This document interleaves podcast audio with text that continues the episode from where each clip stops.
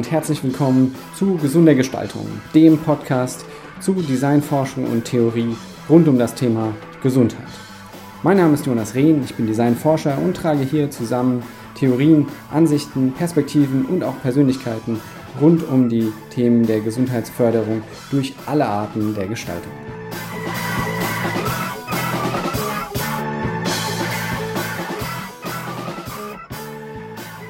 Büroplanung ist immer irgendwie Organisationsentwicklung. Das ist noch spannend. Also man muss immer zuerst über die Organisation und die Art der Zusammenarbeit und Art der Arbeit sprechen, bevor man überhaupt ähm, in das Physische rein kann. Und, äh,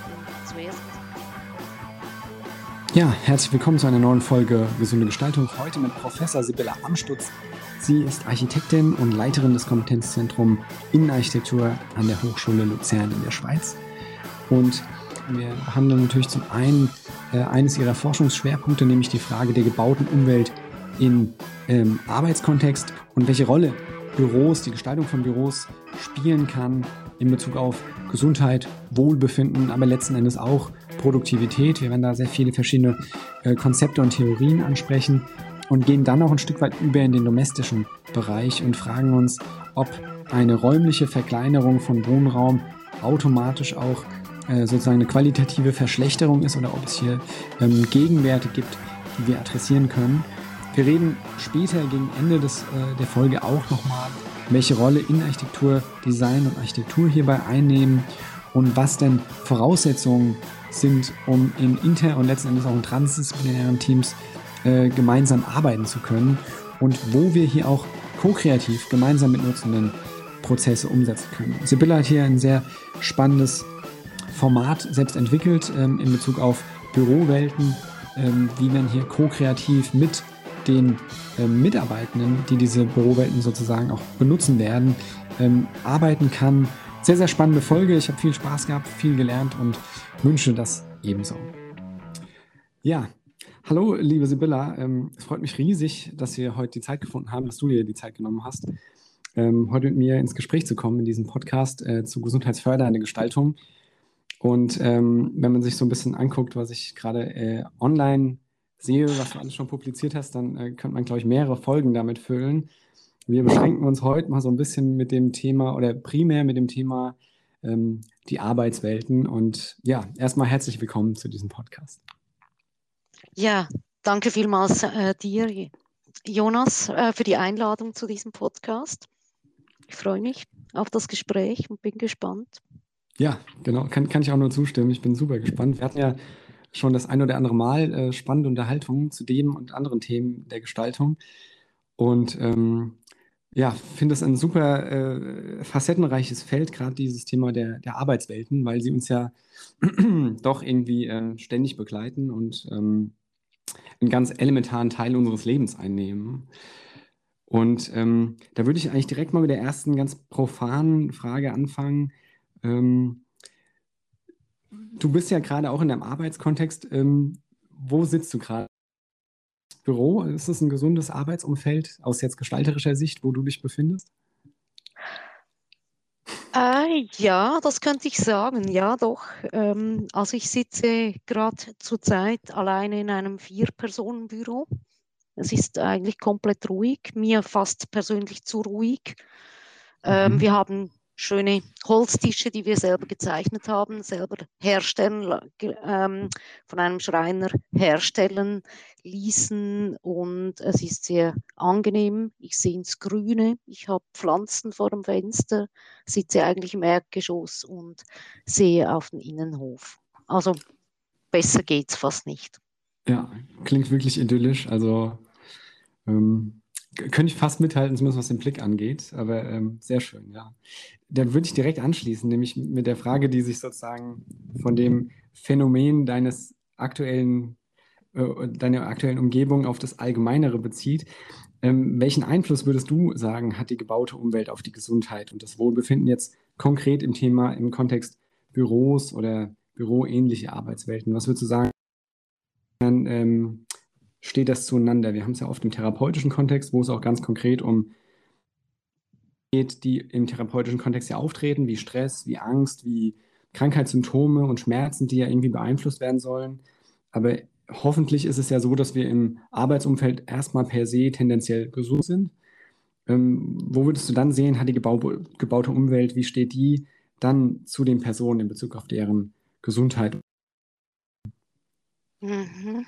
Also auf jeden Fall Büro. Ähm, ich muss vielleicht noch etwas vorausschicken. Also Büro ist ein extrem emotionaler Ort natürlich. Also das bewegt äh, die Leute wirklich emotional.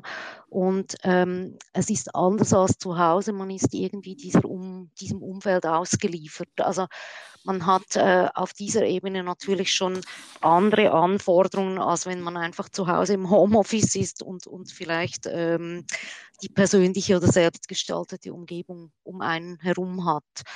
Und mhm. deswegen ist das Büro ist schon noch ein spezieller Ort. Äh, man arbeitet dort, man muss produktiv sein, man muss ähm, Leistung, gute Leistung vollbringen natürlich. Äh, und das ähm, alles unter einen Hut zu bringen. Und die gebaute Umwelt oder das Büro beeinflusst schon stark eigentlich, ob man sich wohlfühlt oder eben nicht. Also ich sage jetzt nicht unbedingt, dass sie direkt krank macht oder äh, das muss nicht in jedem Fall so sein, aber es kann sich natürlich auf das Wohlbefinden und schlussendlich auf die Produktivität auswirken. Mhm. Was wären denn da gestalterische Stellschrauben, also mit denen man sozusagen das nach oben und unten nivellieren kann? Ja, also ich möchte vielleicht noch, es, es gibt so verschiedene ähm, Stufen von Umgebungen im Büro. Also es gibt einerseits natürlich die materielle Umgebung, also alles, was physisch, haptisch ist, also Baumaterialien, Baustoffe, äh, mhm. die ganze Möblierung, wo steht das Gebäude, dann aber auch die räumliche Organisation. Und es gibt in der zweiten Stufe gibt es praktisch die Innenraumumgebung, das wäre dann Luftqualität, alles, was man jetzt nicht physisch anlangen kann, sondern das geht dann um Akustik, Klimalicht, ähm, aber auch ähm, psychische Faktoren wie Einflussnahme und Kontrolle. Und dann mhm. noch die sozialräumliche Umgebung, also Privacy und Dichte in diesem Raum. Und das sind eigentlich da, da sind natürlich Stellschrauben auf allen Ebenen. Eigentlich müssten wir das so anschauen. Wir können nicht einfach nur sagen, wir können äh, das, das Physische oder das Haptische optimieren, sondern es, es braucht eigentlich in allen, in, auf allen drei Ebenen, braucht es die Stellschrauben. Ja, es klingt ja so schon, wenn ich das höre, die ganzen, also allein die, die Frage der Privacy, so, ähm, wie komplex das Thema ist, weil ja alles ein Stück weit miteinander zusammenhängt. Sobald ich eine Sache an der einen Stelle verändere, habe ich Folgen auf der anderen Seite, ne? vermute ich jetzt mhm. mal. Ja, nicht unbedingt. Also man, man merkt auch, beim Büro ist es so, ähm, was Stress schlussendlich verursacht, das ist äh, die Unz wenn man unzufrieden ist mit der Arbeitsumgebung, wenn man das Gefühl hat, man kann vielleicht nicht produktiv arbeiten, dann verursacht das irgendwie einen Stress auch. Mhm. Ähm, und diese ganzen Regulatorien, also Privacy meint ja eigentlich, ich kann mich selbst gewählt aus der sozialen Interaktion zurückziehen. Äh, mhm. dass ich nicht immer präsent und öffentlich sein muss, sondern mich auch unter Umständen im Großraumbüro äh, privat zurückziehen kann. Also nicht jetzt, ähm, sondern, sondern einfach mal aus der Interaktion zurückziehen. Ja, und ja. Ähm, das bewirkt schon sehr viel, eigentlich diese auch Kontrolle, Kontrolle über das physische Umfeld oder über eben Licht oder Luft hat einen großen Einfluss auf die Zufriedenheit mit dem Arbeitsumfeld. Ja, es ist faszinierend, weil es eigentlich die gleichen Stellschrauben sind oder ähnliche Stellschrauben sind auch wieder wie im therapeutischen Setting. Also da, wo Patienten ja. keinen Einfluss auf die Umgebung haben, sind sie gestresster und fühlen sich ausgelieferter. Mhm. Ähm, und auch die Frage der Privatsphäre in einem, in einem Feld jetzt, wenn ich nochmal ans Therapeutische denke, wo ja ähm, das permanent darin eingegriffen wird, weil irgendwelche medizinisches Personal Untersuchungen machen muss oder so, ähm, dass so, da sozusagen kleine Maßnahmen der Kontrollübergabe zurück an den Patienten wieder mhm. ähm, ganz viel bewirken kann. Und so stelle ich es jetzt mir auch analog vor in der, in der, in Anführungszeichen, Arbeitswelt. Hättest du da auch, also es ist natürlich schwer, so vielleicht zu umschreiben, aber fallen dir da konkret auch gestalterische Schritte ein, wie ich sowas wie ähm, kleinteilige Privacy-Räume schaffen kann. Also ich denke jetzt spontan an diese, es gibt ja so Möbelstücke, wo ich sozusagen alleine in so einer Art geschlossenen Sessel bin und mit meinem Laptop da arbeiten kann. Oder diese Indoor-Telefonzellen im weitesten Sinne. Wäre das sowas? Ähm, ich, ich habe einfach das Gefühl, ja, es gibt verschiedene Ausprägungen, wie man das machen kann. Das ist sicher eine Möglichkeit, was du jetzt gerade gesagt hast. Ähm, ich, ich, glaube einfach, und ich glaube, da kranken wir auch darunter, ähm, wir können nicht mehr in Ruhe uns in irgendetwas rein vertiefen über eine längere Zeit. Man, kürzlich ist eine Studie erschienen, dass, dass unsere, ähm, unsere Aufmerksamkeit eigentlich immer weniger auf ein, eine Sache gerichtet ist, sondern wir sind immer mehr abgelenkt. Und, und es geht eigentlich auch darum, man hat jetzt das Gefühl mit den neuen Arbeitswelten, das ist das, ähm, jetzt kommt man nur noch ins Büro für Austausch, Kommunikation und Zusammenarbeit aber es braucht doch auch irgendwie Möglichkeiten für konzentrierte Arbeit. Und das kann dann natürlich unterschiedlich sein. Also irgendwie Rückzugsorte, sind das jetzt ähm, äh, kleine Kabinen, was ich eher nicht so gut finde. Also es braucht irgendwie eine gewisse Größe halt trotzdem auch, aber ähm, mhm. das kann auch unter Umständen in, einem, in einer offenen Raumzone sein, wo, wo vielleicht Telefonieren verboten ist. Also es müsste jetzt nicht unbedingt ein spezieller Raum sein, aber sicher das Angebot äh, schaffen dafür, das, das ist schon ähm, ein Vorteil. Überhaupt, also vielleicht die die ganze Vielfalt im Büro, das spielt, ist schon noch wichtig eigentlich. Eben, man nimmt den Leuten eigentlich die Kontrolle weg und man kann sie ihnen irgendwie zurückgeben, wenn man ihnen eine Vielfalt an Arbeitsumgebungen zurückgibt, dass sie sich vielleicht selber entscheiden können, wo sie am besten arbeiten können. Ja, das ist ja auch ein unglaublich aktuelles Thema. Also nicht zuletzt seit, seit äh, Beginn der Pandemie ist ja das Thema Homeoffice, hybrides Arbeiten, ähm, immer stärker ins Bewusstsein gekommen. Auf einmal geht es auch äh, in Unternehmen, die das lange für unmöglich gehalten haben. Und ähm, viele Arbeitende merken ja auch ähm, sozusagen sowohl den Vorteil eines flexiblen Zuhausearbeitens als auch diesen sozialen Aspekt, den man vielleicht ähm, äh, im normalen Arbeitskontext wiederfindet. Ähm, wo würdest du da sagen, ist so die, ähm, wie deckt sich sozusagen die räumliche Beschaffenheit, die du jetzt auch angesprochen hast, mit der Vielfalt an, an Angeboten, mit dem sozialen Phänomen, wie wir Arbeit begreifen? Also im Sinne von, was wir auch unter New Work, New Work verstehen oder dem Image von Google-Büros, was ja oft auch ähm, so ein bisschen stereotyp äh, betrachtet wird und sich so eine Art verändernde Arbeitskultur. Wie würdest sich das mit dem, was baulich auch passiert? Also ist es ein gesellschaftlicher Prozess, der gerade stattfindet, der sich dann auch wieder in der baulichen Substanz widerspiegelt oder ist es eher so eine Art kybernetischer Prozess, dass beides sich sozusagen gegenseitig beeinflusst? Ich glaube einfach, ähm, das äh, hat schon länger begonnen, eigentlich dieser Wandel. Und es sind einzelne Firmen, die natürlich weitergehen. Also Jetzt gerade, du hast Google angesprochen, die waren vor zehn Jahren schon äh, sehr weit eigentlich. Natürlich ist es plakativ, aber sie haben da äh, die Vielfalt aufgezeigt an verschiedenen Arbeitssettings. Ich möchte bei mhm. Google jetzt nicht unbedingt über die Standardarbeitsplätze sprechen, die waren dann ziemlich, äh, die sind dann ziemlich bescheiden, aber äh, so äh, das, das große, da, dort, wo die Leute sich treffen und zusammenkommen, das ist dann ziemlich bunt.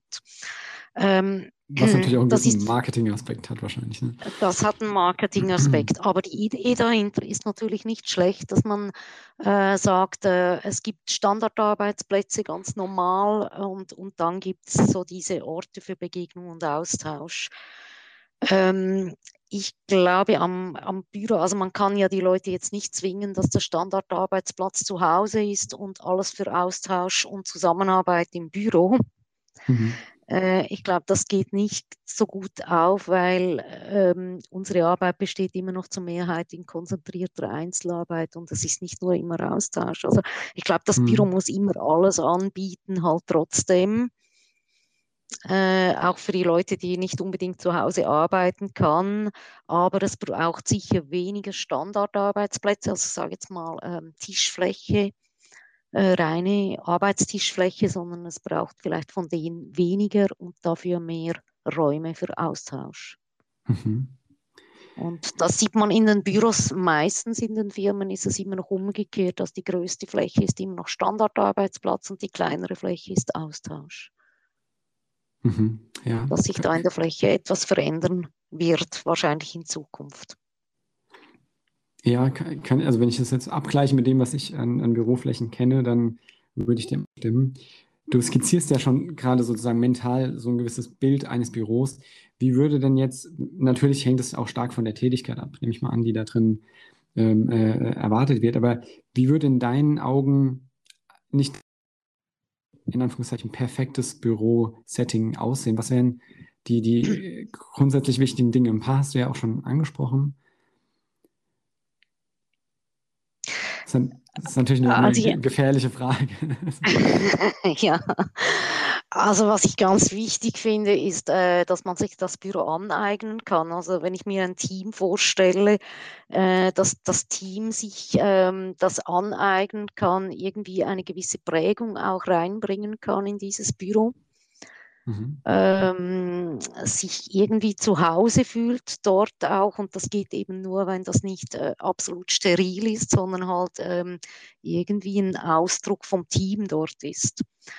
Äh, das wäre für mich ein, ein Punkt. Ähm, und der zweite Punkt ist natürlich, dass irgendwie die, die Tätigkeiten, die man macht, und das gibt keine Standardrezepte, dass die Tätigkeiten, die man macht, mit den Arbeitssettings übereinstimmen. Also wenn jetzt ein Büro vorwiegend wirklich äh, konzentrierte Arbeit hat, wenig Austausch, keine Sitzungen, dann braucht es keine Sitzungszimmer und wenig Räume für Austausch und dafür halt ähm, Arbeitsplätze zum Stillarbeiten. Und ich glaube, es gibt für niemand, für keine Firma irgendein Standardrezept und das ist die Schwierigkeit bei der Büroplanung. Es gibt nicht die eine Wahrheit.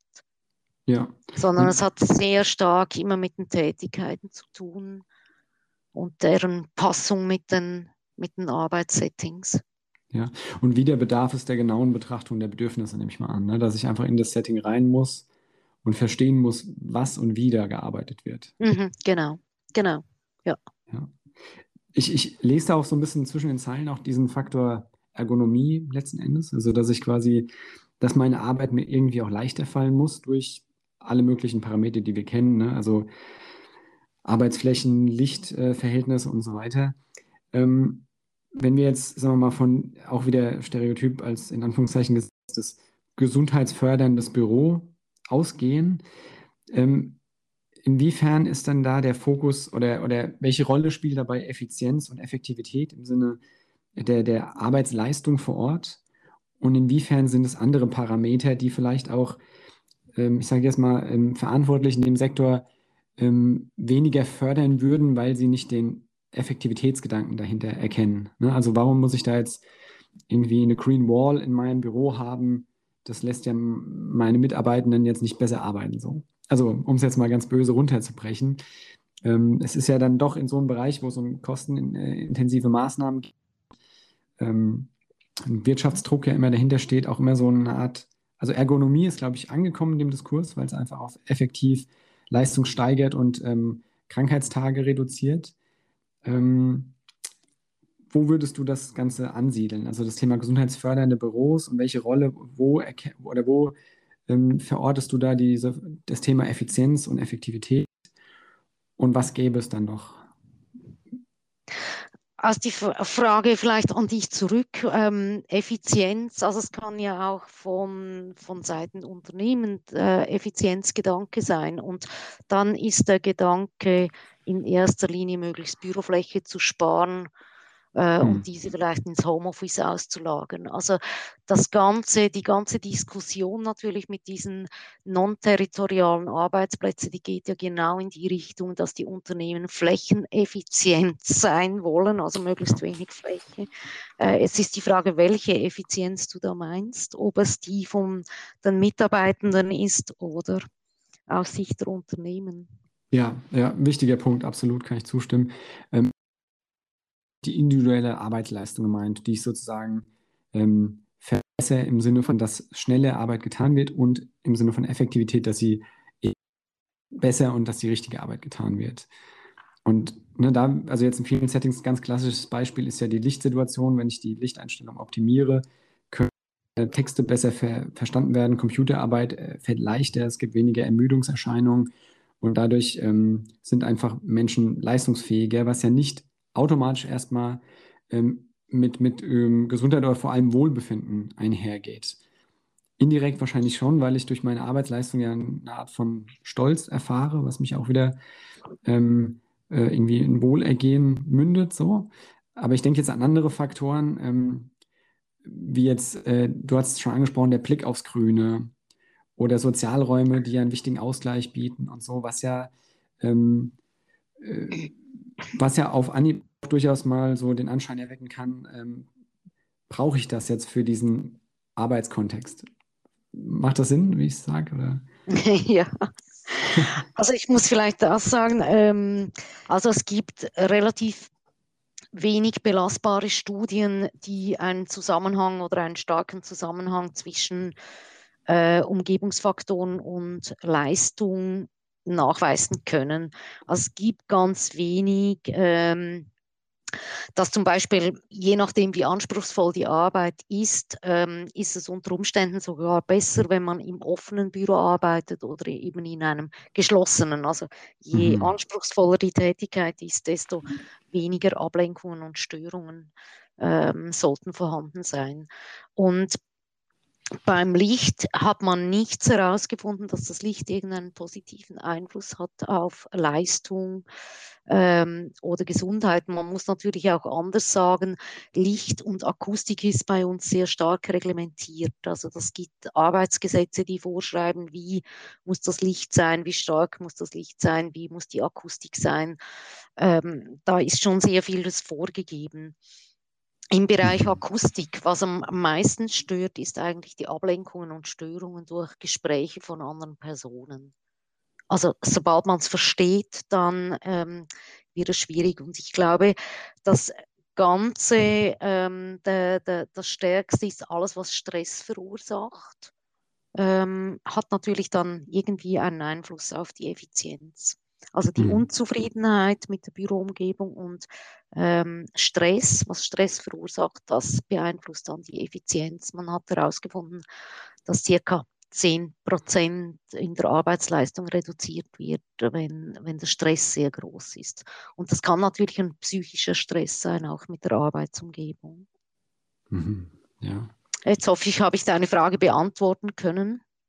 Absolut, weil es ist ja, Stress ist ja auch ein klassisches Phänomen in der gesundheitsfördernden Gestaltung allgemein, den wir ähm, reduzieren wollen oder bei dem wir Stressoren einfach ähm, reduzieren wollen. Umgebung. Ähm, ich, ich gehe trotzdem nochmal auf diesen, diesen Begriff der Effizienz oder ähm, diesen Zusammenspiel zwischen Gesundheit und Wohlbefinden auf der einen Seite, was eher individuell ist und Effizienz und Leistungssteigerung, was ja eher ähm, sozusagen die Corporate ist. Ähm, ich kann mir vorstellen, wir können Ergonomie einige Dinge ableiten, wenn es auch nicht ähm, Licht ist, aber die zumindest ähm, Arbeitsbedingungen erleichtern oder erschweren. Also ob ich Dinge leicht finden kann, ob ähm, Dinge gut strukturiert sind solche Sachen, die mir die Arbeit erleichtern. Ähm, wo würdest du konkrete Stellschrauben in der Gestaltung im, im Bürosetting sehen, die zum Beispiel sowas wie Stress reduzieren oder die einfach auch Gesundheitsressourcen stärken? Und nicht direkt mit der Arbeit zu tun hat. Also du hast ja schon angesprochen, ne, Meetingräume und so und die Möglichkeit der, des Rückzugs. Also gerade der Rückzugsgedanke, den würde ich jetzt da verorten, der ja sozusagen ein inneres psychologisches Bedürfnis erstmal ist. Gibt es da noch weitere Stellschrauben, die ich nicht unmittelbar auf die Arbeitstätigkeit beziehen kann, sondern eher auf sozusagen ein psychisches oder auch ein physisches Bedürfnis, mhm. was mhm. dann angesprochen werden kann über Gestaltung. Ja, ja. Also vielleicht, ähm, was noch interessant ist, Jacqueline Fischer hat ähm, von der Universität Kalifornien hat ähm, drei Ebenen von Komfort beschrieben, so dass ähm, was eigentlich schlussendlich auch ähm, auf Leistung auswirkt oder eben auch Gesundheit. Ähm, sie hat da gesprochen von einerseits der physische Komfort, also das alles, was, was irgendwie äh, Lichtbeleuchtung, eben was du angesprochen hast, Klima, Lärm, Ergonomie, das ist eigentlich der physische Komfort muss stimmen. Ähm, dann aber auch der funktionale Komfort, eben die, die Passung zwischen Arbeitsumgebung und Arbeitsaufgaben und möglichst wenig Störungen und Ablenkungen zu haben, wenig Unterbrechungen. Ähm, dann natürlich auch die richtigen Hilfsmittel zu haben oder entsprechende Sonderflächen, um die Arbeit zu machen.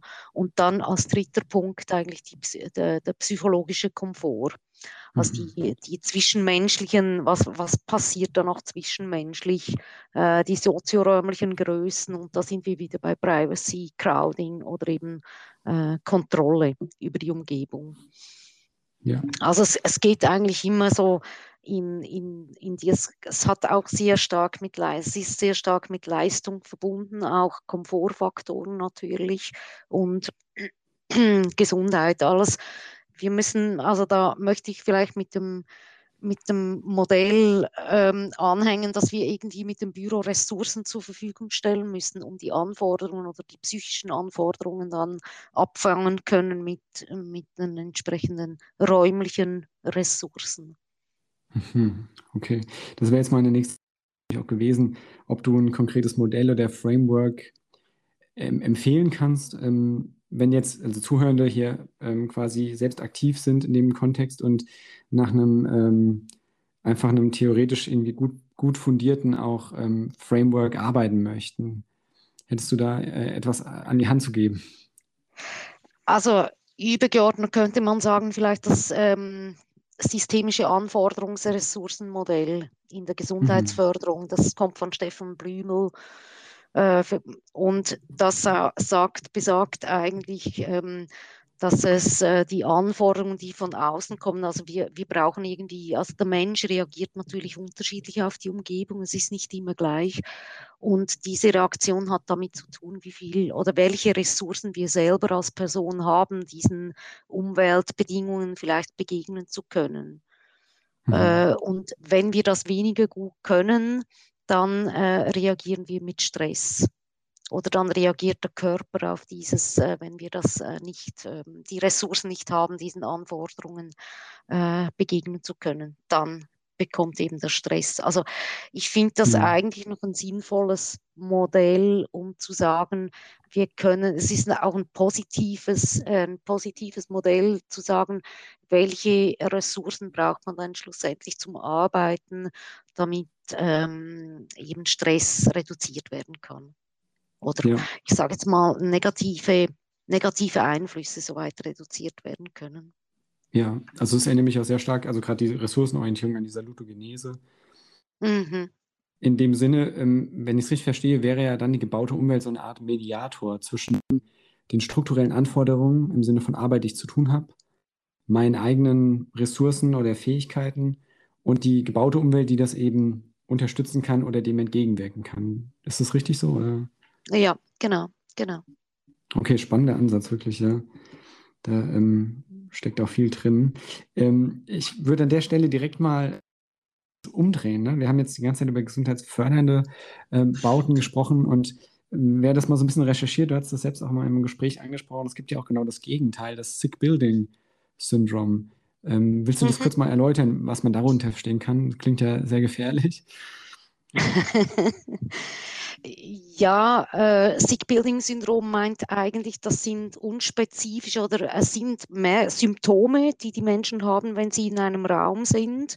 Äh, das kommt sehr häufig vor in äh, Bürogebäuden eben, wo Leute nicht, also zu Hause kommt das zum Beispiel nicht vor. Das müssen irgendwie öffentliche Bauten sein oder Bürobauten. Mhm. Äh, da werden eine bestimmte Anzahl von Leuten haben, sobald sie im Bürogebäude sind, gewisse Symptome. Das kann zum Beispiel äh, es drückt sich aus wie ein Schnupfen, zum Beispiel laufender Nase, tränende Augen, Kopfschmerzen, Gliederschmerzen, so äh, sieht aus wie nahende Erkältungen. Es ist auch nicht lebensbedrohlich in dem Sinn, aber was interessant ist, sobald die Leute das Gebäude äh, verlassen, äh, dann gehen die Symptome wieder weg. Und hm. wenn sie wiederkommen, kommen die Symptome wieder. Und man weiß irgendwie nicht so genau, also man glaubt, das sind psychosomatische äh, Symptome, die da kommen und die die Leute haben. Und ähm, relevant wird es dann, wenn die Mehrheit der Belegschaft diese Symptome eben haben. Und diese Gebäude sind nicht, also man kann keine Giftstoffe nachweisen. Das wäre dann ein anderer Fall. Also es sind nicht irgendwelche Kittfugen oder Materialien, Formaldehyde, die da wirken, sondern es hat mit, äh, mit, mit der Umgebung zu tun. Mhm. Und, und wo kann man das unterscheiden zwischen, sagen wir mal, in ganz stark hierarchisch geprägten Unternehmen, die, ähm, wo ich einfach generell psychosomatischen Druck erlebe aus meiner Arbeitssituation heraus. Ähm, und konnte man das abgrenzen gegenüber, dass die bauliche Struktur das einfach erzeugt und nicht meinen Bezug, sage ich mal, zu dem, zu dem Job, den ich jetzt habe? Äh, das ist natürlich immer schwierig zu sagen. Also ich kenne jetzt die Studienlage zu wenig beim Six-Building-Syndrom, ob da mal untersucht worden ist, äh, ob die ganze Organisation oder die Hierarchie irgendeine Rolle spielt. Ich nehme schon an, das Büro natürlich an sich ist immer, also wenn, wenn wir jetzt über Räume sprechen, ist ja das nur ein kleiner Teil vom Ganzen. Es, mhm. es hat ja auch noch mit dem Team zu tun, ob ich mich mit dem Team verstehe, ähm, ob ich keinen Stress da bekomme. Also es, es ist ja sehr, sehr vielschichtig ein Büro. Und ich könnte mir aber ich kann es nicht mit Studien be, be, ähm, belegen. Aber ich kann mir natürlich gut vorstellen, dass das Sick-Building-Syndrom nichts mit dem räumlichen Umfeld, sondern vielleicht mit dem persönlichen oder mit dem zwischenmenschlichen Umfeld zu tun hat. Aber komischerweise ist es ja dann, äh, dass sehr viele Leute betroffen sind und dann hätten alle das gleiche Problem. Ja, ja, was auch wieder unwahrscheinlich ist.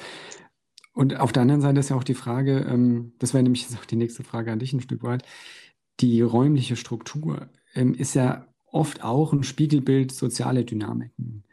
Ähm, Im konkreten Fall, also das klassische Beispiel ist ja ähm, das äh, Büro des Vorgesetzten, was einfach von dem, vom Grundriss größer ist. Oder ich kenne Geschichten aus, ähm, aus größeren Konzernen, wo mit jeder Beförderung ein anderes ähm, wie so ein Statussymbol in das Büro eingezogen ist. Also mit der nächsten Gehaltserhöhung gab es dann einen besonderen Teppich dazu und dann wurde ein anderes, teureres Möbelstück dann auf einmal ähm, dann noch dazu. Also wirklich so eine Art, wie so eine Sammlung von Auszeichnungen. Und sobald ich den Raum betrete, sozusagen spiegelt der mir schon wieder, wie ähm, der, welcher Platz der Rangordnung da mhm. wiederzufinden ist. Ist heute wahrscheinlich, das ist schon einige Jahre her, wahrscheinlich ein bisschen subtiler, aber würdest du auch dem zustimmen, dass die räumliche Struktur ähm, und vielleicht auch der Grad der Aneignungsmöglichkeiten durch die Mitarbeitenden auch immer ein Spiegelbild der, ähm, der sozialen Struktur ist? Äh, ja, das ist ein, ein, Statussymbol oder das Einzelbüro als Statussymbol. Das ist natürlich äh, ein großes Thema. Und das war früher bei den, ich sage jetzt mal, Einzelbürostrukturen, wo jeder alle Mitarbeitenden irgendwie kleinere Bürostrukturen hatten, in einer, zwei Büros saßen und der Chef hat in einem etwas größeren Büro, war das vielleicht nicht so ein Riesenthema. Aber das Thema fängt dann an, äh, wenn es Großraumbürostrukturen gibt oder es gibt Desk-Sharing-Strukturen und da sitzt der Chef und, und der Abteilungsleiter oder Abteilungsleiterin immer noch im großen Einzelbüro und die anderen sitzen im großen Haufen.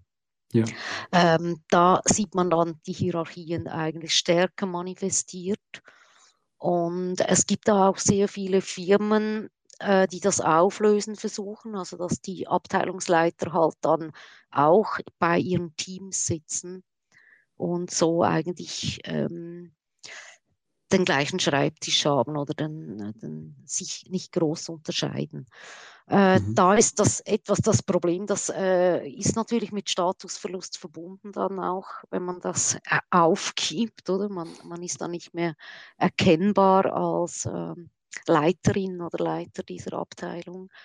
Äh, ist nicht ganz einfach. Das ist das eine. Und das andere, es gibt Studien, die, die belegen, dass die Mitarbeitenden weniger produktiv sind, wenn, wenn der Chef oder die Chefin mithört. Ah, ja. Im selben Büro sitzt. Mhm. Es ist noch interessant und das hat wahrscheinlich damit zu tun, dass man sich zum Beispiel vielleicht auch nicht getraut, ein Telefon zu führen und ähm, das zu machen, was man jetzt gerade machen möchte. Mhm. Das ist mhm. ganz eigenartig. Ja, aber. Aber es ist, ja. Hm? Ja, aber weniger quasi Handlungsfreiheit führt dann zu so einer Art Lähmung, wird man vermuten. Also. Ja, ja, vielleicht. Ja. Hast du das selbst vielleicht auch aus deiner eigenen äh, beruflichen Erfahrung ähm, schon mal gemerkt, dass eine Veränderung der gebauten Umwelt, zum Beispiel durch eine gestalterische Intervention oder den Umzug auch einfach eine neue ähm, äh, äh, Arbeitsumgebung, ähm, auch solche sozialen Strukturen verändern kann? Also im Sinne von, wir verändern jetzt, ähm, wir machen jetzt einen großen Besprechungsraum oder der Sozialbereich wird jetzt vergrößert und ähm, auf einmal verändert sich der Grad der Sozialität in der Belegschaft oder so?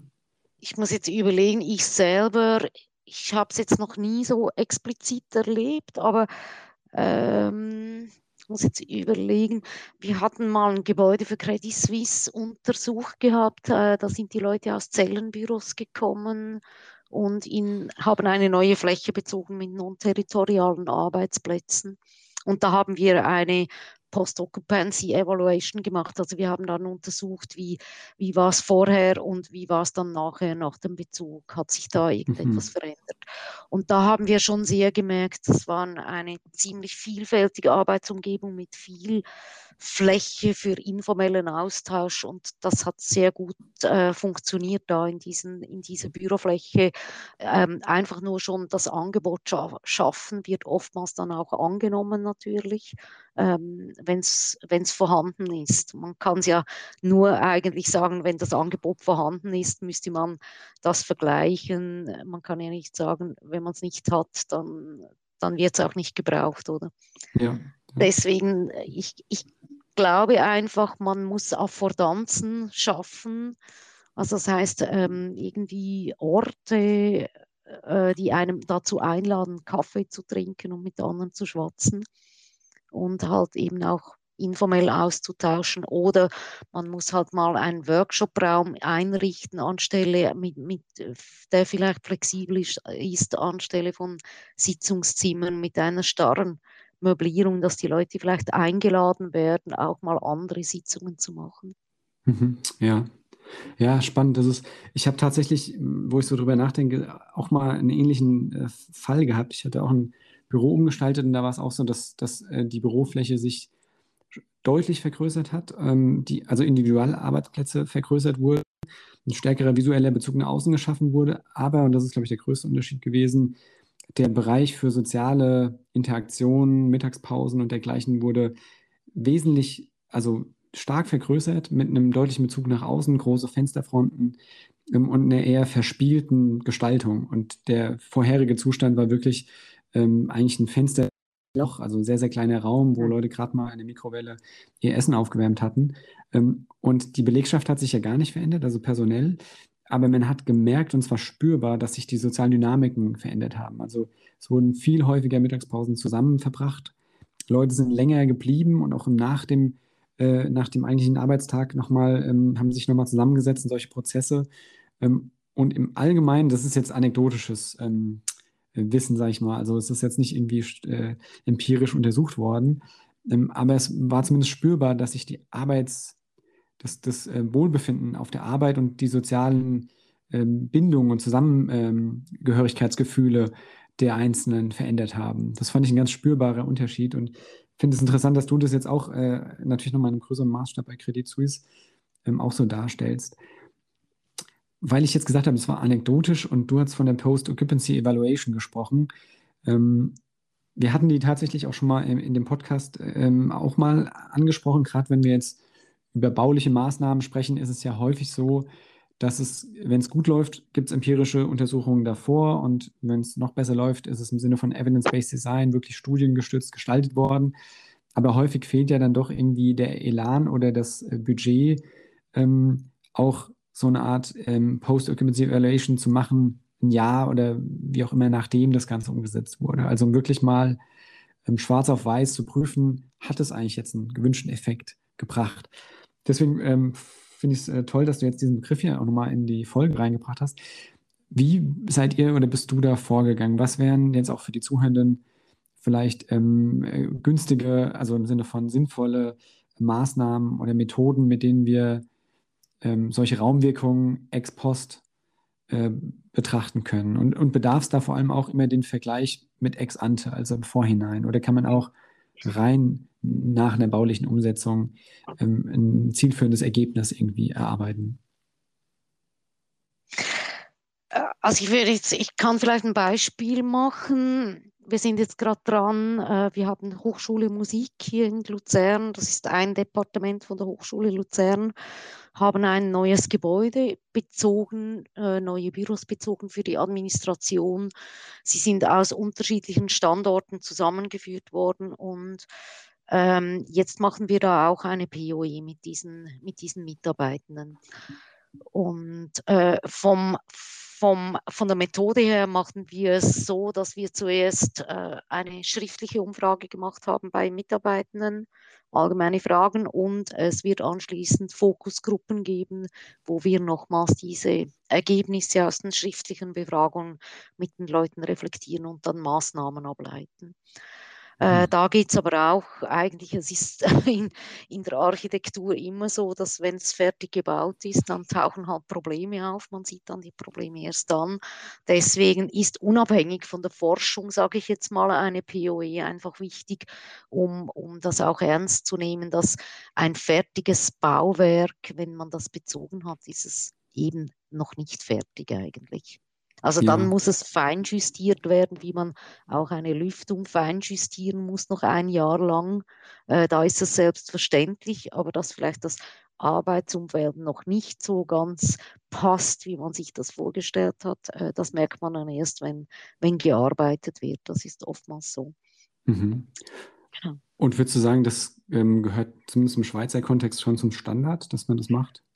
Nein, überhaupt nicht. Das wird eigentlich gar nie gemacht. Also es ist tragisch, äh, weil man kann, einerseits kann man sehr viel lernen daraus. Äh, wahrscheinlich ist das äh, der Lerneffekt am größten mit einer POE, mhm. auch für weitere Projekte, sage ich jetzt mal. Ähm, aber es wird fast nie gemacht, nein. Was würdest du vermuten, woran das liegt? Ist es vielleicht, also ähm, man könnte ja auch sagen, man hat Angst vor den Ergebnissen.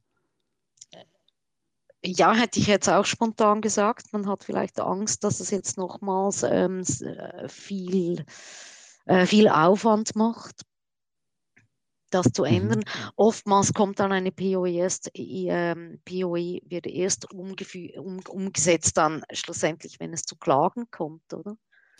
Ich habe das jetzt schon zwei, dreimal, wurde ich ähm, angefragt, ob ich vielleicht äh, helfen könnte oder das ganze Büro ist nicht optimal, äh, Akustik passt nicht, man hört sich zu gut, man kann nicht konzentriert arbeiten und dann mache ich jeweils Workshops mit diesen Leuten und wir versuchen dann herauszufinden, wie wir das verbessern können.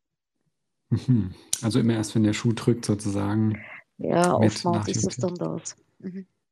Ja, Okay, ja, spannend. Also das wäre jetzt auch meine Erwartung gewesen, dass es tatsächlich einfach noch zu wenig passiert.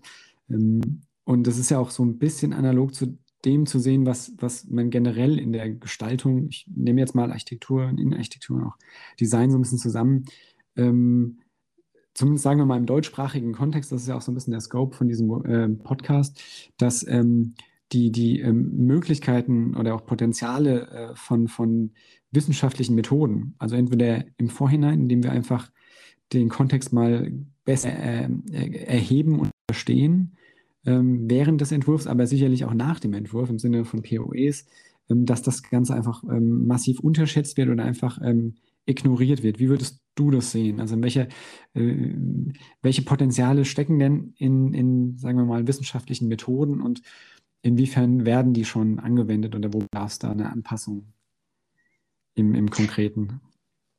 Äh, du müsstest vielleicht die Frage nochmals etwas präziser stellen, also POE und wissenschaftlicher Kontext. Ja, okay. Ähm, also jetzt rein von der methodischen Sicht, also jetzt gar nicht die wissenschaftliche Verwertung der Ergebnisse.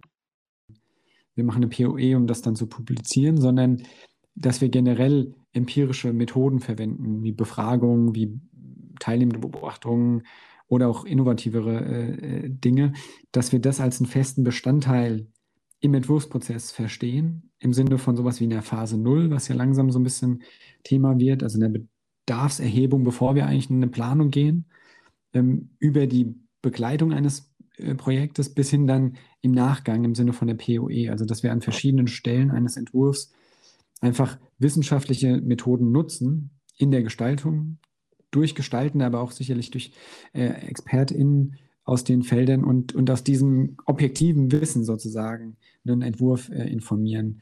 Wie, wo würdest du da die Potenziale sehen und inwiefern bedarf es da nach ähm, einer, einer, stärkeren Wertschätzung die, dieser Potenziale in, in der Praxis? Mhm. Also ich sehe natürlich ein großes oder ein riesiges Potenzial dahinter. Ich sehe auch im Moment wird sehr vieles an den Leuten vorbei geplant, weil es halt schnell gehen muss. Gerade im Wohnbau ist es so ein, ein Thema jetzt, äh, nicht nur mhm. im Büro. Bei uns wird im Moment extrem viel gebaut und äh, die Wohnungen sind meines Erachtens eigentlich ähm, schlecht. Okay, das passen. Also es wird einfach mhm. schnell gebaut und man hat keine große Vorstellung, wie man dann schlussendlich da drin wohnt und lebt. Ähm, und das ist natürlich schon so. Also vielleicht ist es jetzt in einem Wohnbau schwierig, natürlich eine, eine Vorhererhebung zu machen oder eine Bedarfsabklärung, weil man die Mieterinnen und Mieter ja nicht kennt. Aber in einem Büro, wo ein Unternehmen zum Beispiel die Mitarbeitenden ja kennt, da finde ich es unumgänglich, dass äh, so etwas vorher gemacht wird und sich auch äh, überlegt wird, wie schlussendlich ähm, die Leute miteinander arbeiten. Es hat auch ein Riesenpotenzial, weil äh, Büroplanung ist immer irgendwie Organisationsentwicklung. Das ist noch spannend. Also man muss immer zuerst über die Organisation und die Art der Zusammenarbeit und Art der Arbeit sprechen, bevor man überhaupt ähm, in das Physische rein kann. Und ähm, zuerst muss man sich immer Gedanken machen, was ist denn unsere Vision, wo wollen wir hin als Unternehmen und dann kann man dann schlussendlich über Räume sprechen. Deswegen sehe ich das mhm. Potenzial, dass wir mit empirischen Methoden das vorgängig äh, erheben natürlich auch ähm, diese Bedürfnisse und dann umsetzen, extrem wichtig. Mhm. Ja, kann ich total nachvollziehen. Ich finde es ganz spannend. Äh, du hast jetzt so ein bisschen auch die Brücke ähm, geschlagen ähm, vom, vom, vom äh, Arbeitskontext in diesem domestischen Bereich. Das ist ja auch ein, sagen wir mal, oder ein angrenzendes Forschungsgebiet, in dem du sehr viel auch äh, geschrieben hast und arbeitest, auch im Rahmen verschiedener Projekte. Ähm, ich, ich würde diesen kleinen thematischen Sprung gerade mal vollziehen, wenn es für dich okay ist. Ähm, weil ich bin, bin auch in der Vorbereitung auf die Folge heute auf einen ganz interessanten Beitrag gekommen, relativ kurzer Beitrag in Architektur und Technik äh, mit dem Titel My Home is My Castle. Und da ähm, schreibst du ein bisschen über Tiny äh, Houses, ähm, diesen Trend und kritisierst so ein bisschen ein Stück weit die, also in, je nach Kontext natürlich betrachtet, ein bisschen ineffiziente Nutzung von, von Raum, Raumkonzepten. Aber du schreibst auch, ähm, wahrscheinlich auch mit Bezug zur urbanen Welt. Äh, Immobilienentwickler und Planende können jedoch vom Tiny House Trend lernen. Sie können zum Beispiel Wohnfläche mit Qualität substituieren, indem sie bezahlbare Wohnungen mit weniger Luxus und dafür mit mehr Selbstbestimmung und Eigenverantwortung Mieterinnen und Mietern auf den Markt bringen. Also für Eigenverantwortung der Mieterinnen und Mieter auf den Markt bringen. Sie schaffen damit ein attraktives Angebot für die vielfältigen und zunehmend individuellen und Wohn- und Lebensformen ich fand es einen ganz spannenden ähm, Beitrag oder eine ganz spann ein ganz spannender Gedanke, weil ja ähm, das so ein bisschen auch immer die vermeintliche, der vermeintliche Kompromiss ist. Ne? Also ich habe wenig Platz und muss da jetzt viele Leute äh, also unterbringen. Und gleichzeitig haben natürlich diese Menschen den zu Recht ähm, eine gewisse Art von ähm, Wohlbefinden, aber auch Selbstbestimmung da drin zu haben. Kannst du dazu noch mal ein, zwei Sätze sagen und vielleicht auch in Bezug auf das, was du die Wohnungen, die so schnell geplant werden, falsch sind, schlecht sind, nicht funktionieren? Lange Frage gewesen. ja, also ich kann vielleicht mal aus meinen Augen, also aus meiner Sicht sagen, was ich, ähm, was ich sehe. Äh, das eine ist irgendwie so ein bei vielen Städten, also ich sage jetzt mal, äh, vielleicht Leute, die eher in der Stadt wohnen, sage ich jetzt mal, vielleicht nicht unbedingt in der Agglomeration. Äh, man sieht einen Trend, aber auch in Deutschland natürlich, die Leute, die aufs Land ziehen, die wollen irgendwie neue Lebens, Lebensformen verwirklichen.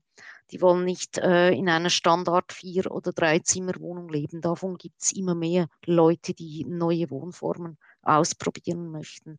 Mhm. Und es hat es hat für mich auch zwei Aspekte. Das eine ist, es hat etwas mit der zunehmenden Individualisierung zu tun. Also ich möchte nicht mehr gleich sein wie meine Nachbarin oder mein Nachbar. Ich möchte etwas anderes.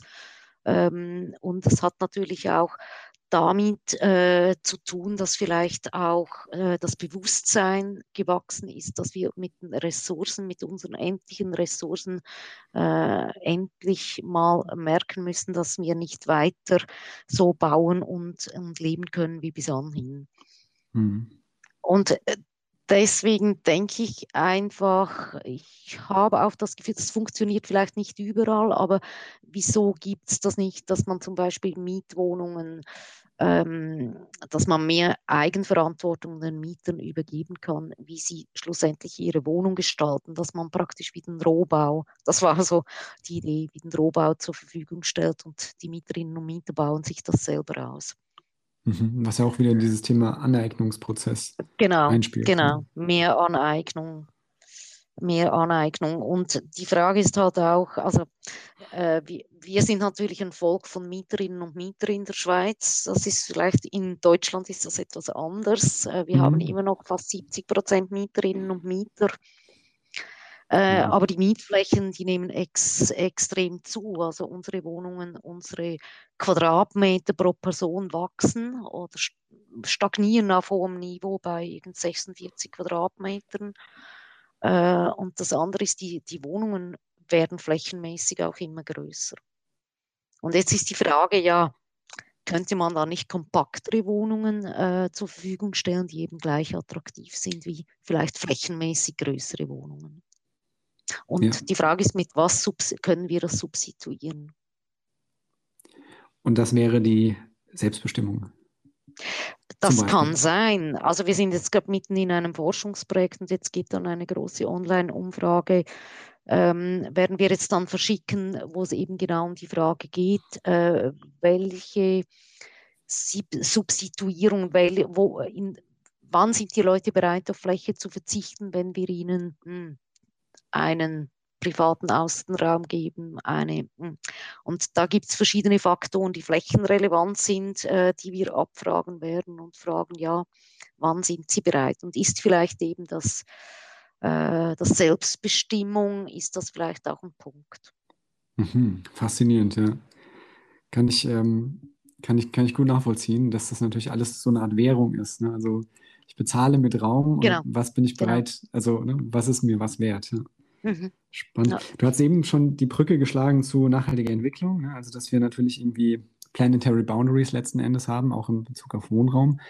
Ähm, kannst du auch oder siehst du da auch eine Brücke zum, zum Thema Public Health, was jetzt die Wohnraumgestaltung angeht, im Sinne von, wir wissen ja zumindest statistisch, dass das im urbanen Raum ähm, die, die Rate an psychischen Erkrankungen signifikant steigt, generell, also global gesehen da kann man natürlich auch dazwischen, äh, also äh, korrekterweise auch sagen, dass natürlich auch die Versorgung besser ist und Leute vielleicht auch eher geneigt sind, ähm, äh, da auch Hilfe sich zu suchen und viele andere Faktoren. Aber es bleibt trotzdem die Vermutung, dass der urbane Raum aus unterschiedlichsten äh, Gründen äh, bedingt äh, sozusagen auch ein, ein, Risikofaktor ist für die Gesundheit durch unterschiedliche ähm, äh, Dinge, aber eben auch für, speziell für die psychische Gesundheit. Und jetzt frage ich mich, gerade auch was diese Verdichtung von Wohnraum angeht und auch diese gewissen Kompromisse, die man sicherlich einhergehen muss. Also natürlich in manchen Städten stärker als in anderen, aber letzten Endes ist ja ähm, Wohnen auf beengtem Raum, haben wir ja eben auch schon angesprochen, immer auch so ein Stück weit ein Einschnitt, den ich irgendwie, wo ich was dagegen als Gegenleistung haben will, ne? ob es jetzt ein Balkon ist oder ähm, Eigenverantwortung und Selbstbestimmung. Ähm, würdest du sagen, Verbesserung in diesem Bereich, dass ich quasi die Wohnqualität steigere und Menschen ähm, mit ihren Wohnsituationen zufriedener sind, kann auch direkt eine Facette der, der Public Health Forschung sein, im Sinne, dass ich quasi da auch ähm, äh, Gesundheitsförderung effektiv betreibe? Also das ist jetzt nur eine äh, natürlich eine Vermutung. Mhm. Ähm, also das eine ist, ich, ich denke, irgendwie die ganzen psychischen Probleme, die auftauchen im urbanen Raum oder so extrem zunehmen, Ähm, ich glaube, wir können das nicht unbedingt mit einer besseren Wohnung, sage ich jetzt mal, verhindern. Ich, ich glaube, das sind, es sind sehr viele Leute natürlich im urbanen Raum einsam. Sie haben keinen Anschluss. Also ich glaube, da braucht es ganz andere Konzepte vielleicht sogar. Also mhm. äh, vielleicht ganz andere Wohnformen oder anderes, ein anderes Quartierleben oder aber das, das kann ich auch nicht lösen. Also das, äh, das ist natürlich ein Riesenproblem. Aber ich glaube nicht, äh, dass man jetzt eine, sage ich jetzt mal, eine kleine, super schöne Wohnung bauen kann und ist wirklich absolut toll mit Sicht ins Grüne und privatem Außenraum, dass damit die psychischen Probleme weggehen. Das glaube ich nicht. Mhm. Aber es ist natürlich schon, ich kann mir gut vorstellen, dass das die Gestaltung, also von Wohnraum, hast ja eben schon angesprochen, auch Veränderungen im Sozialen begünstigen können. Ne? Also ja. dann ist wahrscheinlich wieder eine, eine Skalierung größer, nämlich nicht die einzelne Wohnung, sondern auch das Zusammenspiel genau. verschiedener Wohnungen und die Möglichkeit ne, sozialer ja. Kontakte dort vor Ort. Ich glaube eben, das ganze Quartier müsste man auf dieser Ebene das ganze Quartier anschauen.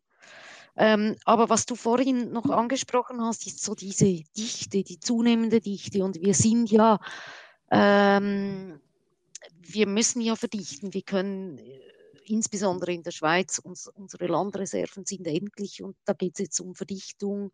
Äh, die Gebäude werden immer größer, die Wohngebäude und es kommen immer mehr Leute in die Gebäude rein. Und ähm, da ist es schon auch noch wichtig, also Umgang mit Privatsphäre, sich äh, irgendwie in der Wohnung und im, in meinem im Außenraum, dass man sich auch irgendwie eine gewisse pra Privatsphäre erhalten kann. Und es spielen noch weitere Faktoren mit. Das ist natürlich der Lärm, oder? Äh, über die ja was man rundherum hört. Und das ist nicht zu unterschätzen. Das, das ist halt auch ein, ein Teil, der, den ich positiv oder den man auch negativ empfinden kann, wenn auf dem Balkon nebendran die Party losgeht und um, um, um Mitternacht halt dann immer noch läuft. Obwohl ja. um 10 Uhr eigentlich Schluss wäre, sein sollte. Also das kann natürlich auch Stress und äh, Stress verursachen. Ja. Und plus, je dichter also, das ist, ähm, desto größer wird natürlich dieser Stress auch. Ja, plus natürlich die ganzen anderen Lärmfaktoren wie Verkehr und so weiter, der sich auch immer stärker in Innenräumen, in, in Ballungsräumen äh, ähm, anstaut und, und ebenso akustische, aber auch andere ähm, ja. also Folgen hat, ja. Kann ich verstehen. Da gibt es ein interessantes, ähm, gibt's ein interessantes Buch von äh, McKay und Rue, ähm, ich glaube vor zwei Jahren erschienen, Creative Cities, und die gehen auch sehr schön darauf ein, dass es eben, man kann quasi auf Quartiersebene Maßnahmen ergreifen ähm, und auf, auf quasi der, der Stadtebene sozusagen, größerem und kleinerem Bereich. Ähm, und da ist äh, gerade diese, diese, dieser Aspekt der akustischen Stressoren und solchen Umweltbedingungen wird da auch viel Aufmerksamkeit geschenkt. Ja. Ich, ähm, weil wir darüber jetzt reden, auch so ein bisschen die Skalierung äh, wechseln zwischen der Wohnung, dem Gebäudekomplex und sozialen Dynamiken da drin und letzten Endes auch der Quartiersentwicklung, hätte ich nochmal, ähm, wohl wissend, dass wir hier schon äh, einige, einige Themen ähm, besprochen haben, würde mich ein Bereich nochmal interessieren, und zwar, wenn wir jetzt über die Disziplinarität reden. Du selbst bist ja in der Innenarchitektur verortet ähm, und hast aber auch unter anderem, also du lehrst ja zum Beispiel auch im Bachelor Plus interdisziplinäre Modulreihe im Fachbereich Bau und ähm, in deiner Arbeitsweise selbst erkennt man ja auch, dass du sehr interdisziplinär arbeitest. Ähm, und da würde mich nochmal interessieren, wo siehst du die Rolle und Potenziale, die Innenarchitektur jetzt im, Gesund, im, im, im Bereich, ähm, wir bleiben mal bei diesem Themenkontext gesundheitsfördernde Gestaltung, ob es jetzt das Büro ist oder ähm, auch äh, gerne der domestische Bereich. Ähm, und an welcher Stelle grenzt das sozusagen auf der einen Seite äh, mit dem Design, Industriedesign, ähm, whatsoever, und an der anderen, am anderen Extrem sozusagen mit, mit der Architektur und der Stadtplanung. Wo würdest du da die, die Innenarchitektur ähm, verorten, operationalisieren? Lässt sie sich überhaupt ähm, quasi diskret verorten oder ist sie sozusagen, changieren eigentlich letzten Endes nicht alle drei Disziplinen immer ähm, zwischeneinander, weil das ist so meine Wahrnehmung, dass ähm, es gibt viele Architektur ähm, oder Architekten, die sich auch als Innenarchitekten und ein Stück weit sogar als Produktdesigner begreifen. Produktdesigner gehen gerne auch in den Raum und zum Teil auch in, ins Gebäude, also gestalterisch. Wo würdest du da die Innenarchitektur verorten als sozusagen ähm, Selbstverständnis und ja, Rolle in diesem Gefüge?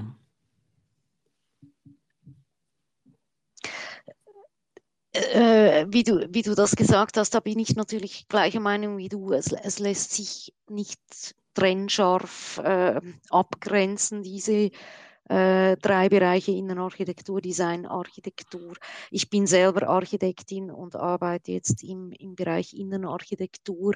Was ich vielleicht merke aus, aus meiner Betrachtung als Architektin, ähm, dass Innenarchitektur schon nochmals einen anderen Blick hat auf, auf Innenräume auf Qualitäten in Innenräumen, also auch auf das Zusammenspiel von, von allem, als das jetzt vielleicht äh, die Generalisten, Generalistinnen also aus der Architektur haben, also die mhm. eher vielleicht aus dem Städtebau und Gebäude rankommen und, und da mal die richtige Setzung im Quartier machen müssen oder in der Stadt. Und dann äh, kommt, äh, wie ist die Fassade nach außen, wie ist die Erschließung? Und dass da oftmals ähm, es gibt ganz gute Beispiele, aber dass oftmals dann halt die Innenräume vielleicht zu kurz kommen. Also die mhm. Qualität der Inner Innenräume. Und da glaube ich auch, ähm, es ist eine Art Fachdisziplin Innenarchitektur, also wie vielleicht, äh, ich sage jetzt, äh, lapidar Gebäudetechnik ist auch eine Fachdisziplin. Innenarchitektur ist einfach praktisch nochmal so eine Vertiefung innerhalb von der Architektur auch. Mhm, also okay. nochmals eine andere Wahrnehmung von innen, eher von innen heraus. Ähm, beim Design, das kann gut sein, dass die Person auch sich mit Raum beschäftigt. Bei Design habe ich oftmals das Gefühl gehabt, auch, dass es wieder eine andere Betrachtung ist, und zwar eher von außen auf den Gegenstand und nicht im Raum drin. Also ähm, da, das sind mhm. vielleicht andere von der Ausbildung oder von der Wahrnehmung her andere Betrachtungsweisen und, und deswegen auch andere äh, Vertiefungen. Also ich sage auch, Architektur ist irgendwie eine Vertiefung in einem gewissen Bereich. Und deswegen finde ich es auch spannend, ähm, immer wieder die Zusammenarbeit. Und man sieht es auch bei den Studierenden, die bringen ganz andere Kompetenzen mit aus der Architektur und Innenarchitektur. Und mhm. das ergänzt sich sehr gut. Ja, bedarf es da spezifischer, also wenn wir jetzt mal weniger im Forschungsbereich, sondern eher in tatsächlich der Projektarbeit, ähm, bedarf es da auch spezifischer Formate, in denen quasi ähm, interdisziplinäre oder wir könnten es auch nochmal eine Stufe erweitern, transdisziplinäre Zusammenarbeit auch mit ähm, Auftraggebern, mit Nutzenden, mit, mit der Industrie zusammen erfolgen muss? Wie würdest, würdest du das begreifen? Meinst du jetzt in der Lehre? Nee, tatsächlich, wenn wir jetzt, ähm, nee, in der Praxis, also wenn wir wirklich ein, ein, äh, rausgehen und ein neues Gebäude planen oder ein neues Produkt entwickeln oder einen neuen Innenraum konstruieren und hier sozusagen diese verschiedenen Perspektiven, die du eben ganz interessant aufgezeigt hast, zwischen einem objektbezogenen Perspektive der Des Designer vielleicht oder Designerin, ähm, der Innenraumperspektive ich vereinfache es jetzt mal als Gebäudeperspektive der Architektur, wenn wir die zusammennehmen wollen und idealerweise dann noch gemeinsam mit, mit Nutzenden, gemeinsam mit anderen Akteuren in diesem Feld arbeiten wollen an diesem Projekt, bedarf es da oder wo siehst du da methodische Herangehensweisen, die da besonders gewinnbringend sind? Ja, du hast an, also partizipative Prozesse sind sicher gut. Ähm, ist sicher ein Mittel. Die, die Frage ist schlussendlich, also es braucht natürlich eine Kultur auch äh, unter diesen drei Disziplinen, sage ich jetzt mal. Wir sprechen immer äh, davon, dass es Autorenschaft im, im, Team geben muss und nicht eine mhm. Person ist dann der Autor äh, und die anderen sind dann Zudienerinnen. Also das, das wäre ja dann der falsche Ansatz. Und ich glaube, zuerst muss, muss die Zusammenarbeit äh, zwischen den Disziplinen überhaupt funktionieren, um schlussendlich eben auch ähm, zu interagieren oder, oder vielleicht dann auch mit, mit der Bevölkerung ähm, die Bedürfnisse zu erheben. Mhm. Ich glaube, das ist wie die Grundvoraussetzung, wenn es zwischen den Disziplinen nicht funktioniert oder keine Gleichwertigkeit besteht, dann äh, ist das natürlich auch relativ schwierig. Ja, das heißt, wenn wir quasi Transdisziplin nach außen, ähm, außerhalb äh, quasi wissenschaftliche Disziplinen, dann muss es erstmal interdisziplinär funktionieren. Genau. Und, äh, ja, ja, das wäre meine Message, ja. Ja, schöner Gedanke. Also ich finde auch die Autorenschaft im Team, finde ich, ein, find ich ein spannender Gedanke, weil, weil das ja oft auch ein, ein Hemmschuh ist in solchen Prozessen. Ne? Also wessen Idee war es denn jetzt eigentlich und wer ist verantwortlich für so ein ähm, Projekt oder so? Und es ist ja auch immer auch, es gibt ja auch individuelle Anreize. Letzten Endes muss man ja auch mit irgendwas werben in, in einigen Kontexten. Ähm, und da ist diese Autorenschaft äh, des Teams äh, eigentlich ein schöner, schöner Gedanke. Ja. Mhm. Erfordert vielleicht auch einen entsprechenden Kulturwandel. Ja, wir haben wirklich super viele ähm, Themen, Themen äh, angesprochen. Also wir sind ja von der Arbeitswelt Raum und letzten Endes ähm, sind wir jetzt äh, wieder in der Arbeitswelt gelandet. Ähm, nämlich äh, wie quasi die unterschiedlichen Disziplinen sich selbst begreifen und miteinander ähm, auskommen können. Ähm, Schluss dieses Gesprächs Gibt es irgendwas von deiner Seite, was du nochmal betonen willst in diesen verschiedenen Themen, die wir angesprochen haben, oder wo du sagst, das ist wichtig, vielleicht nochmal ähm, zu ergänzen? Ich muss jetzt schnell überlegen. Mhm.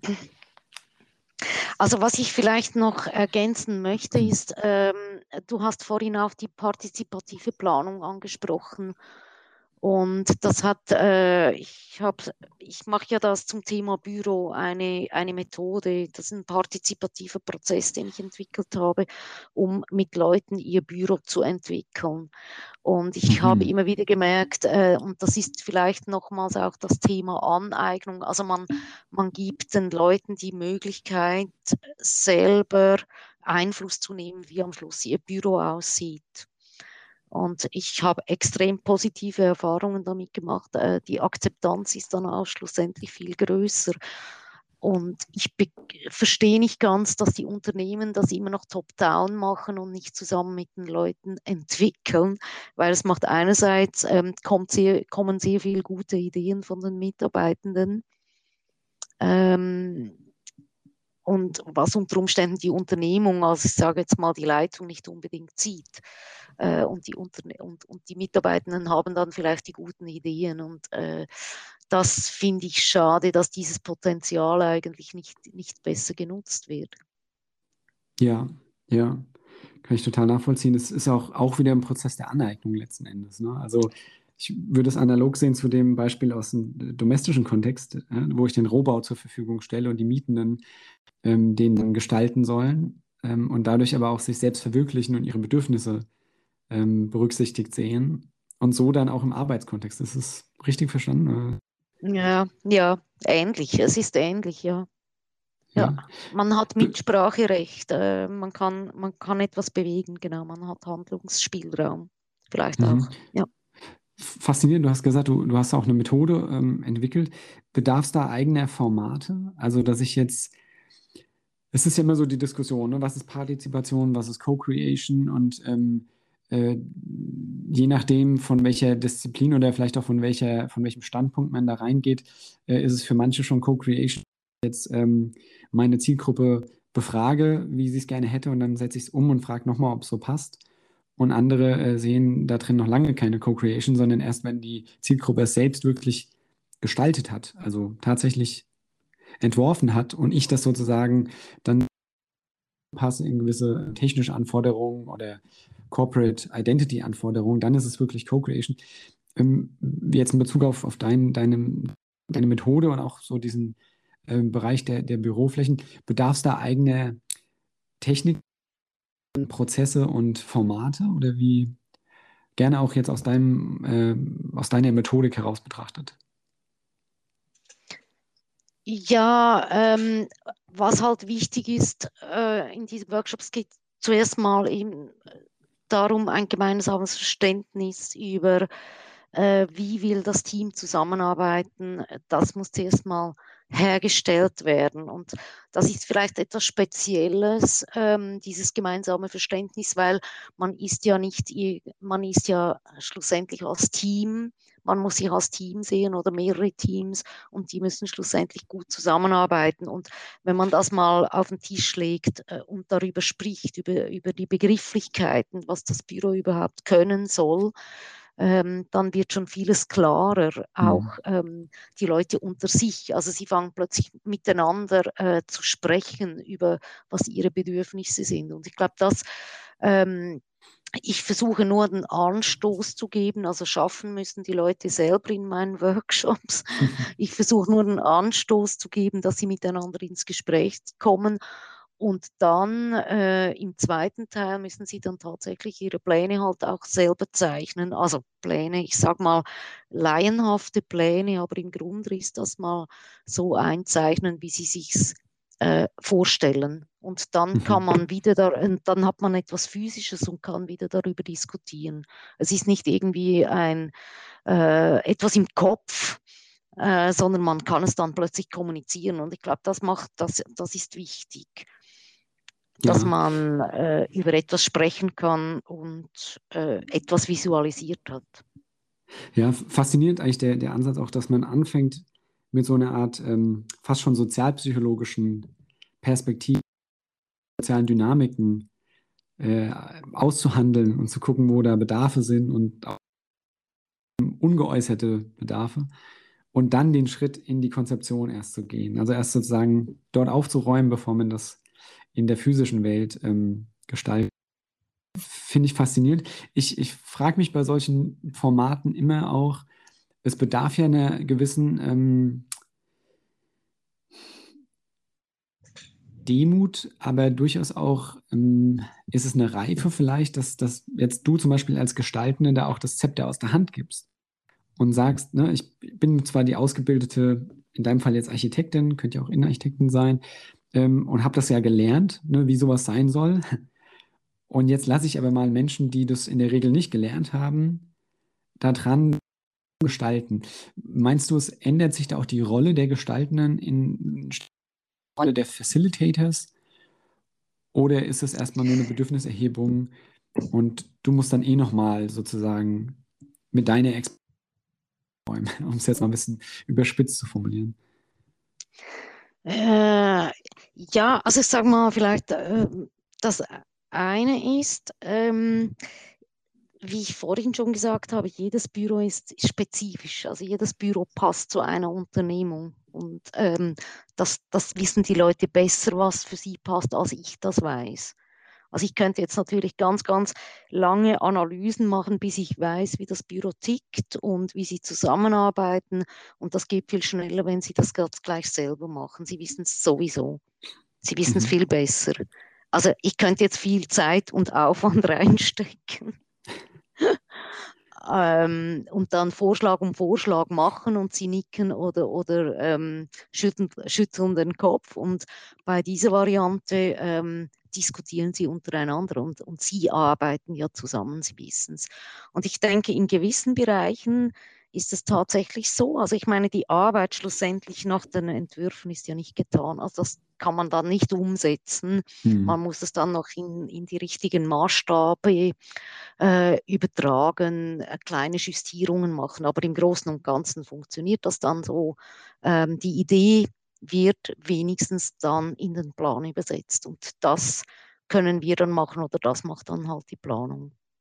Mhm. Ja, also auf der einen Seite ja auch eine Effizienzsteigerung. Die Menschen äh, im, im therapeutischen Kontext würde man sagen, das sind Experten aus Erfahrung, wie es ist, in dem Kontext ja. zu arbeiten.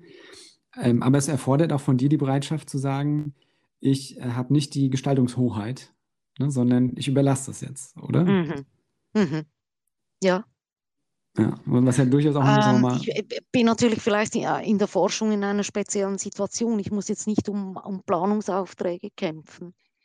Und ich möchte das auch keine, keinem Planungsbüro wegnehmen, sondern das ist eigentlich, was dann rauskommt, ist mal so ein, ein, Konzept und dann muss das Konzept natürlich von einem Planungsbüro dann noch bearbeitet werden. Aber, aber schlussendlich, bis wir beim Konzept sind oder bei diesem groben äh, bei diesem groben Entwurf, sage ich jetzt mal, der da nach den Workshops rauskommt. Äh, ich glaube, da haben wir, da haben wir immer eine gute Basis schlussendlich für die Planung. Also ja. es ist dann klar, ja. wo was, wo was sein kann. Also ich hatte kürzlich ein Beispiel. Äh, ich war eingeladen nach Deutschland. Eine, eine Firma in Berlin und Bonn hat mich angefragt, äh, ob ich einen Workshop moderiere. Und die haben äh, Zellenbürostrukturen in ihren Büros. Das sind IT-Spezialisten, haben Zellenbürostrukturen. Und da haben wir den Workshop gemacht. Am, unter dem Strich ist rausgekommen, die würden auf Arbeitsplätze verzichten, wenn sie Räume für Austausch bekommen. Also sie haben dann Büros aufgelöst und Räume für Austausch gemacht und haben gesagt, wir machen Desk-Sharing. Das haben aber die Leute selber entschieden. Mhm. Und das, ähm, das war da an diesem Workshop, ist es halt einfach dann plötzlich auf den Tisch gekommen. Und, und, da hat man, und das war wirklich spannend, oder? Die Leute hatten das selber gewünscht, sich gewünscht. Das kam nicht die Leitung und hat gesagt, wir machen jetzt Desk-Sharing und ihr verzichtet euch auf eure Arbeitsplätze. Mhm. Faszinierend, wie dann noch ähm, so ein Prozess äh, dann noch viel stärker wahrscheinlich angenommen wird, einfach, ne? weil er einfach sehr, sehr, ja. von sich herauskommt, ja. Ja, ja genau.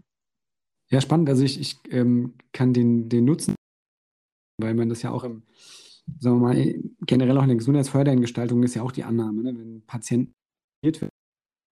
gerade in Fällen, wo, wo Gestalten einfach die, die, die, die Symptomatik gar nicht kennen können und dementsprechend sich auch nicht reindenken können, bedarf es immer dieser Perspektive der Experten oder der, der, der Innenansicht von, von Menschen, für die man gestaltet. Und so ist es ja letzten Endes eigentlich in jedem Projekt, was du jetzt auch in, deinem, in deiner Methodik darstellst, dass ich ähm, ein Unternehmen ja von außen nicht äh, voll verstehen kann, ne? sondern deren gelebte Erfahrung jeden Tag sich dann in so einer Art gestalterischen ähm, Perspektive auch äh, abbildet. Ja, also äh, spannendes, ähm, ein super spannender Ansatz, dessen Sinnhaftigkeit mir äh, sofort sich erschließt. Ja. Genau, ich, das war tatsächlich auch noch so eine der letzten Fragen, die ich mir auch noch aufgeschrieben habe. Ähm, ich hatte jetzt ja schon öfters darauf angesprochen, dieses, ne, ich muss bereit sein, mein quasi diese Entwurfshoheit ein Stück weit auch abzugeben. Glaubst du, es bedarf spezifischer Kompetenzen bei Gestaltenden, ich sage jetzt mal Gestaltende generisch, um auch die anderen Disziplinen zu adressieren, für Co-Creation, also um, um erfolgreich Co-Creation zu betreiben? Ja, ich, ich glaube, es braucht die Fähigkeit ähm, zu sagen, was, was wir bauen, ist keine, ähm, eben keine Autorenschaft, also im, im, im Sinn von Alleinautorenschaft. Mhm. Sondern es ist halt äh, irgendwie die, die Fähigkeit, sich zuzugestehen, äh, dass, man, dass man komplexe, unsere komplexe Welt nur interdisziplinär und transdisziplinär weiterbringen kann. Zu einem Guten und, und dass es nicht unbedingt an, an der einzelnen Person hangen muss, kann. Ja. Das ja. glaube ich schon. Und, und da, das müssen wir vielleicht, diese Fähigkeit, glaube ich, haben wir noch zu wenig. Ja, und die gilt es wahrscheinlich auch fortlaufend zu kultivieren, nehme ich mal an, in, im Prozess selbst. Ja, und ich war überrascht, das Noeta, äh, das norwegische Architekturbüro, das arbeitet ja sehr stark so mit der Autorenschaft im Team. Äh, die haben sehr gemischte Teams von Landschaftsarchitekten, auch, auch sehr gemischt, äh, weit von Architektur weg. Und die entwickeln zum Beispiel zusammen mit ihren Bauherren auch. Und das mhm. war noch interessant äh, zu hören, äh, dass sie eigentlich dieses, äh, das bekannte Restaurant, das da unter Wasser ist, dass sie das eigentlich mit dem Bauherrn zusammen entwickelt haben und die Idee hatte dann irgendwie gar nicht ein Architekt im Büro, sondern äh, der, der Marketingchef oder, oder irgend so wer. Also, aber sie, sie hat gesagt, oder die von Snohetta sagen, das spielt eigentlich gar keine Rolle, wer die Idee gehabt hat. Ja. Das, ist, ist ein Projekt einfach von Snohetta. Ja, es ist ein, äh, ein Schwarm sozusagen, der denkt. Genau, der Schwarm, der denkt. Ja, sehr schön, sehr schöner Gedanke, den man wahrscheinlich auf ganz viele Arbeitsbereiche übertragen könnte und ähm, wodurch wahrscheinlich auch viele Konflikte reduziert werden könnten, wenn man sozusagen nicht die individuelle Autorenschaft beansprucht, sondern sozusagen im Team das Ganze denkt. Ja. Mhm. Das ist eigentlich ein schöner Schlusspunkt, würde ich fast sagen. Ich weiß gar nicht. ähm, weil gerade dieses Element äh, gelingender Co-Creation in so vielen Fällen, gesundheitsfördernder Gestaltung, aber auch bis hin zu im Bereich der nachhaltigen Entwicklung ja immer so die große Frage ist. Und ich glaube, so Stichworte wie Autorenschaft im Team und so sind da äh, spannende Vehikel. Ja.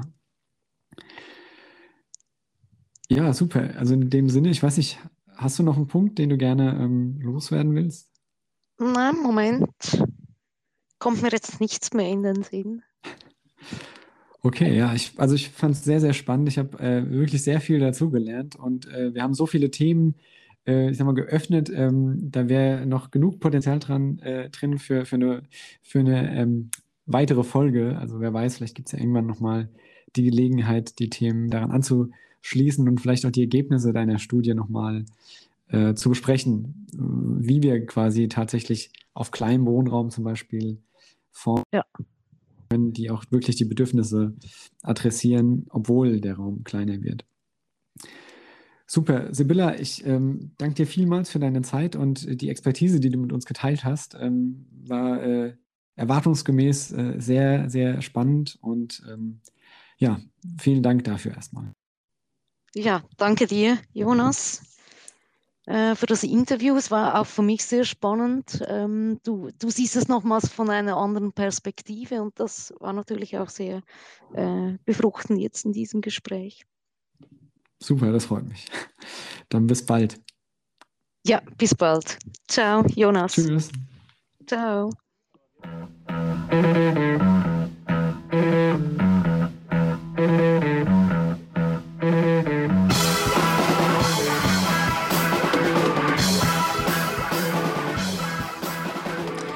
Ja, das war wieder der Podcast Gesunde Gestaltung.